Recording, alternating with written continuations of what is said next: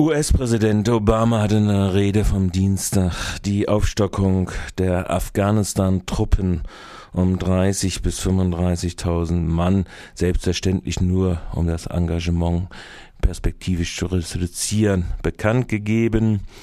Äh, damit sind die US-Truppen in Afghanistan auf dem dreifachen Stand zu Amtsantritt von Präsident Obama und stehen über dem Stand der sowjetischen Truppen, die den Afghanistan-Krieg zwischen 1979 und 1988, glaube äh, geführt haben.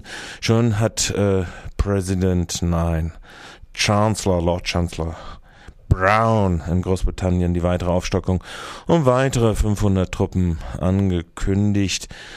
Der Plan sieht vor, den Obama seinen Truppenaufstockungen zugrunde liegt, dass insgesamt die Alliierten der NATO die Truppen um 10.000 Mann aufstocken.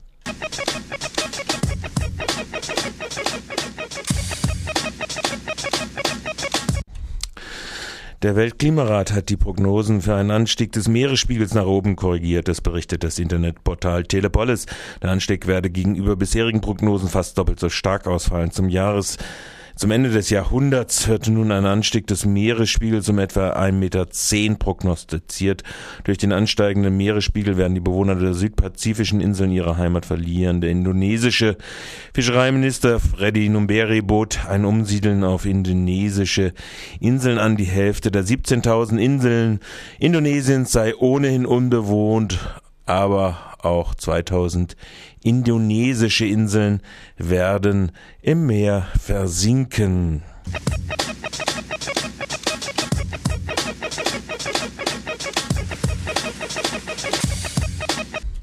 Die USA haben die Wahl von Porfirio Lobo bei der umstrittenen Präsidentenwahl in Honduras anerkannt. Das meldet die französische Nachrichtenagentur AFP.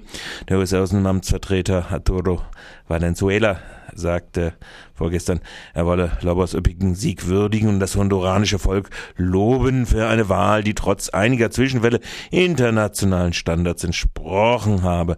Lobo erklärte, die USA seien das wichtigste Land für Honduras. Washington hatte die umstrittene Präsidentenwahl in dem mittelamerikanischen Staat unterstützt, obwohl viele Länder in der Region sie für illegal erklärt hatten. Das war, die Wahlberechtigten hatten am Sonntag ihre Stimme für einen Nachfolger des gestürzten Präsidenten Manuel Zelaya abgegeben. Zelaya hatte seine Anhänger zum Boykott des Urnenganges aufgerufen. In der vergangenen äh, vorvergangenen Nacht produzierten in der Hauptstadt Tegucigalpa hunderte Zelaya-Anhänger gegen den neu gewählten Präsidenten Lobo, der nach Teilergebnissen knapp 56 Prozent der Stimmen geholt hat.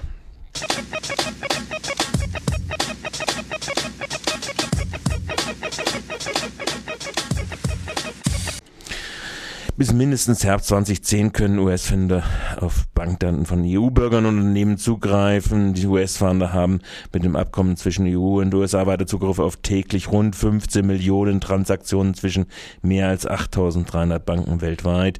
Die Transaktionen verwaltet das belgische Unternehmen SWIFT. Der Vertrag gilt zunächst übergangsweise für neun Monate. Danach soll ein ständiges Abkommen ausgehandelt werden. Der Bundesinnenminister Thomas de Maizière von der CDU hatte mit seiner Unterschrift und dem Vertrag den Weg für die Umsetzung freigemacht. Kritik kam in Deutschland selbst vom Koalitionspartner FDP, der Bürger vor dem Zugriff auf ihre Daten in der Regel nichts erfahren und natürlich auch nicht geschützt sind.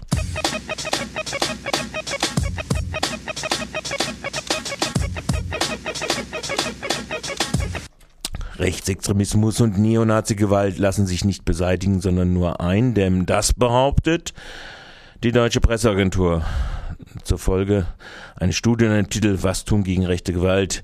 Dies hat das Zentrum für Antisemitismusforschung der Technischen Universität Berlin heute nein, gestern vorgelegt. Die Studie kommt in der Untersuchung der Situation in Berlin demnach zu dem Schluss, Rechtsextremismus und Neonazi-Gewalt seien keine vorübergehenden Probleme, sondern konstanten gesellschaftlicher Entwicklung. Es sei eine Daueraufgabe, den Einfluss von Rechtsextremismus und die Zahl der Gewalttaten zu verringern. Beobachten, kontrollieren und aktiv eindämmen lautet die Wiese. Rechtsextreme Gewalt sei im Vergleich mit allgemeinen Gewaltdelikten in Berlin ein relativ kleines Problem, meint die Studie weiter.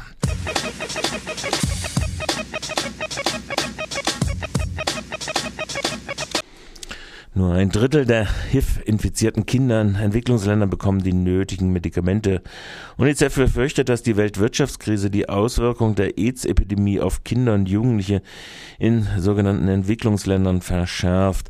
Das berichtet der evangelische Pressedienst. Das Kinderhilfswerk erklärte, zwar habe es wichtige Fortschritte gegeben, doch noch immer werde nur jedes dritte Baby einer HIV-infizierten Mutter vor einer Übertragung des Virus geschützt. Der zum gestrigen Welt-Aids-Tag vorgelegte UNICEF-Bericht Kinder und AIDS geht zudem davon aus, dass nur rund ein Drittel der Kinder, die AIDS-Medikamente brauchen, medikamentös versorgt werden. Die UNICEF äh, Deutschland-Geschäftsführerin Regine Stachelhaus sagte, die am stärksten betroffenen Länder seien bis heute nicht in der Lage, die AIDS-Epidemie aus eigener Kraft wirksam zu bekämpfen. UNICEF fordert eine Stärkung der Aufklärungs- und Vorbeugungsprogramme. Um die Hälfte der Neuansteckungen zu verhindern, müssten ab nächsten Jahr rund 25 Milliarden US-Dollar aufgewendet werden Milliarden. Im Jahre 2008 standen dafür nur wenig mehr als die Hälfte zur Verfügung.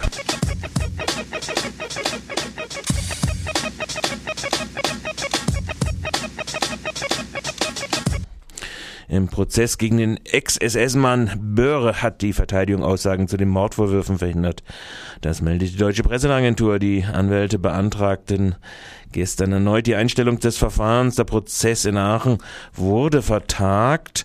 Böhre soll 1944 als Mitglied des SS-Killerkommandos Feldmeier drei niederländische Zivilisten erschossen haben. In der Vergangenheit hatte der Angeklagte die Taten gestanden. In dem Prozess hat er sich bislang nicht geäußert. Die Verteidiger verwiesen in ihrem Antrag auf den am äh, gestrigen Dienstag in Kraft getretenen Lissabonner Reformvertrag der EU. Demnach dürfe niemand wegen einer Straftat in der EU doppelt verfolgt oder bestraft werden. Das gelte auch wie bei Bürre für den Fall einer rechtskräftigen Verurteilung, deren Strafe nie vollstreckt worden sei. Als Mitglied des SS-Killerkommandos soll der mutmaßliche Dreifachmörder vermeintliche Widerstandskämpfer erschossen haben. Ein Sondergerichtshof in Amsterdam hatte Bürre 1944 in Abwesenheit zum Tode verurteilt. Die Strafe war später in lebenslange Haft umgewandelt worden, aber nie vollstreckt worden. Seit den 80er Jahren hatte es ein juristisches Tauziehen darum gegeben.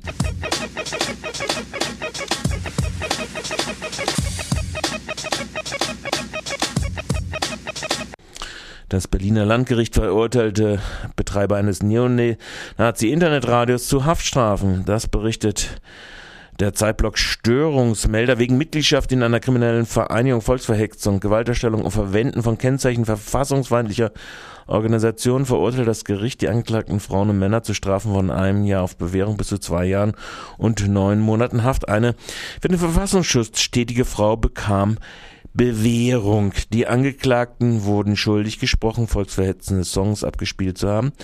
Auf dem Sender hatten sie gegen Juden gehetzt, den Holocaust geleugnet sowie eine Anleitung zum Bombenbau gegeben. Das Internetradio wurde Mitte 2006 gegründet.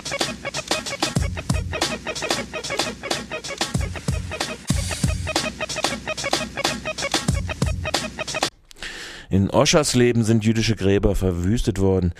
Das meldete WDR, MDR Videotext. Unbekannte haben in der Nacht zum Montag auf einem Friedhof von Oschersleben bei Magdeburg jüdische Gräber geschändet. Die Polizei teilte mit, es seien Grabsteine umgestoßen worden. Eine politisch motivierte Staat Straftat könne nicht ausgeschlossen werden. Der Staatsschutz hat die Ermittlungen aufgenommen.